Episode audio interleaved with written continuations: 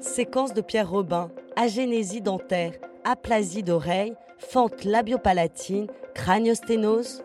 Derrière tous ces mots savants se cachent des enfants atteints par des maladies rares.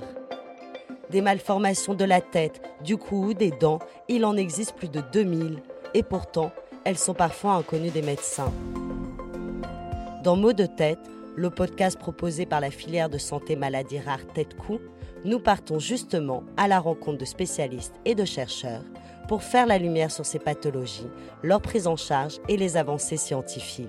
Nous donnons aussi la parole aux malades, à leurs familles ou aux associations pour parler du vécu face à ces maladies.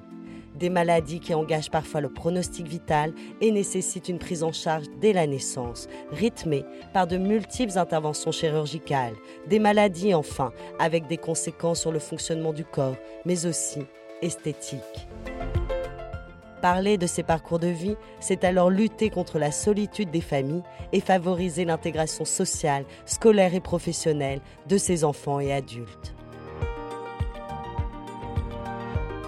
Retrouvez-nous en avril sur toutes les plateformes de podcast et sur le site www.tête-coup.fr.